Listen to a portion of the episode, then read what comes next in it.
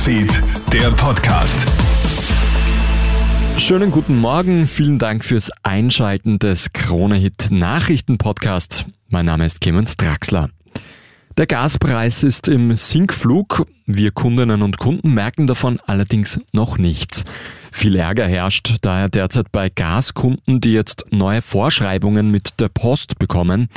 Denn die Megawattstunde Gas kostet momentan nur noch so viel wie knapp vor Kriegsausbruch. Ein Problem, warum aber der sinkende Preis nicht bei uns ankommt, sind die vollen Gasspeicher in Österreich.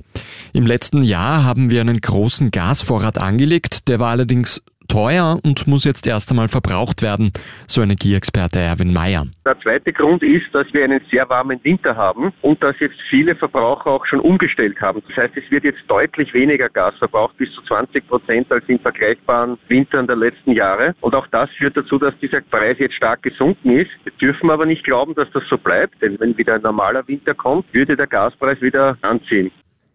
Der Klimawandel macht nicht nur unseren Skigebieten zu schaffen, auch Allergikerinnen und Allergiker leiden unter den warmen Temperaturen. Die Haselblüte blüht beispielsweise bereits seit dem 2. Jänner. Normalerweise setzt die Pollensaison erst Wochen später ein. Viele Betroffene haben sich noch nicht mit Antihistaminika versorgt. Die EU-Staaten haben sich gestern auf keine Testpflicht für Reisende aus China einigen können. Die Europäische Union empfiehlt den Staaten daher eine Testpflicht. Ein PCR-Test sollte nicht älter als 48 Stunden sein.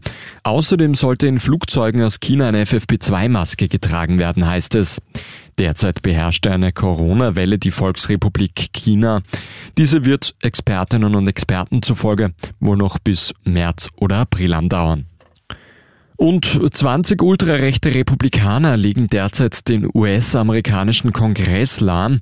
Die teils rechtsextremen Donald Trump-Unterstützer verweigern dem republikanischen Mehrheitsführer Kevin McCarthy ihre Unterstützung.